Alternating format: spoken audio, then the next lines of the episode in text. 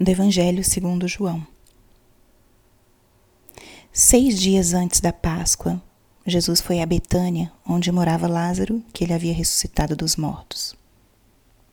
Ali ofereceram a Jesus um jantar. Marta servia e Lázaro era um dos que estavam à mesa com ele.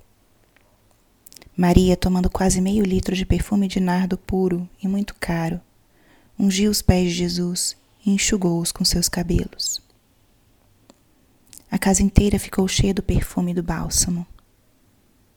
Então falou Judas Iscariotes, um dos seus discípulos, aquele que o havia de entregar.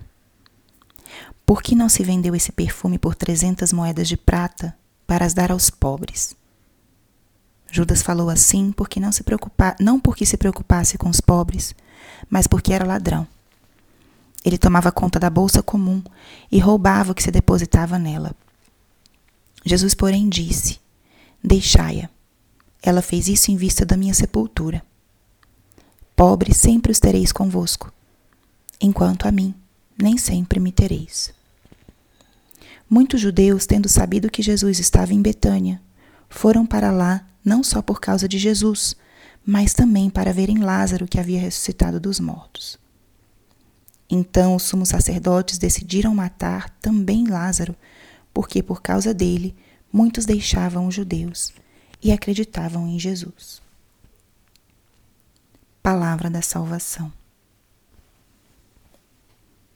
Espírito Santo, alma da minha alma, ilumina minha mente, abre meu coração com teu amor, para que eu possa acolher a palavra de hoje e fazer dela vida na minha vida. Estamos hoje na Segunda-feira Santa. E o evangelho de hoje é, como falávamos na semana passada, é quase que cronologicamente o que Jesus viveu na Semana Santa. Diz a palavra seis dias antes da Páscoa. Jesus estava aqui em Betânia, na casa de seus amigos, um lugar para ele que era um lugar de intimidade, de descanso, de repouso. E justo estavam eles cheios de gratidão, de amor, porque Jesus tinha ressuscitado Lázaro poucos dias antes disso. Ele, todo o povo e os seus amigos estavam ainda assombrados, tocados por aquela graça tão grande, aquele milagre que Jesus realizou ao trazer Lázaro de volta à vida. E Jesus aqui se encontra de novo com as resistências das pessoas diante dos seus feitos, diante dos seus gestos. E também dos gestos daqueles que o amavam, daqueles que tinham compreendido quem ele era.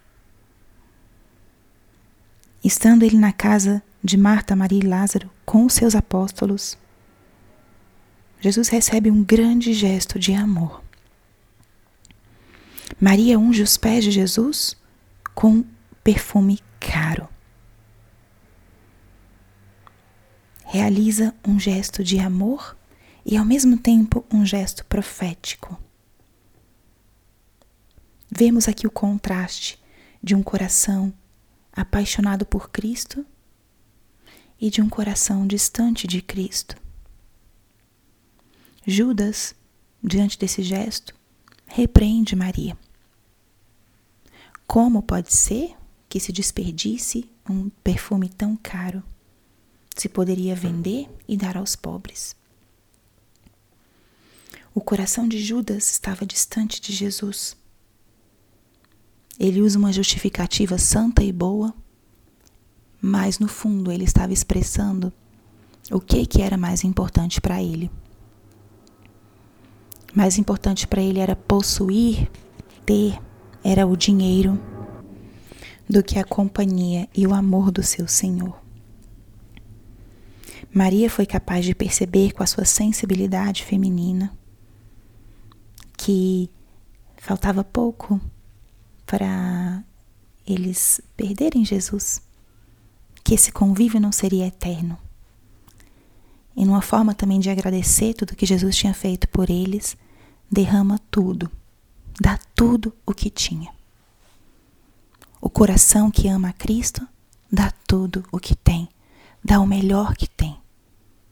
E o coração que está distante de Cristo se reserva, se protege, resguarda possíveis bens valiosos para que Deus não os tire. E aqui, nessa Segunda-feira Santa, à luz dessa palavra ou dessa comparação, eu gostaria que nós meditássemos: quem sou eu? Aonde está o meu coração? Me identifico com Maria, que conhece Jesus, que tem o um coração cheio de gratidão e quer dar a Ele o melhor. Qual é o meu melhor que eu posso dar a Jesus nessa Segunda-feira Santa? Qual é o meu perfume de nardo caro que eu quero derramar sobre ele hoje? Aquele tesouro, aquilo valioso que eu guardo para um momento especial e que eu quero entregar hoje para ele, para aqueles que eu amo. Ou eu me identifico com Judas, que estou distante, protegendo e resguardando para que Deus não me tire algo que eu considero valioso. O que é que você resguarda?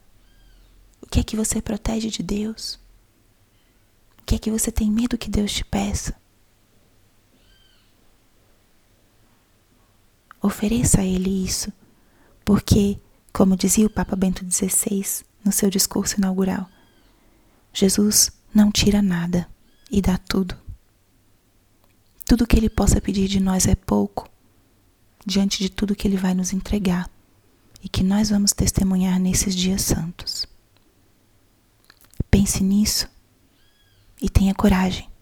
Entregue a Cristo o seu melhor.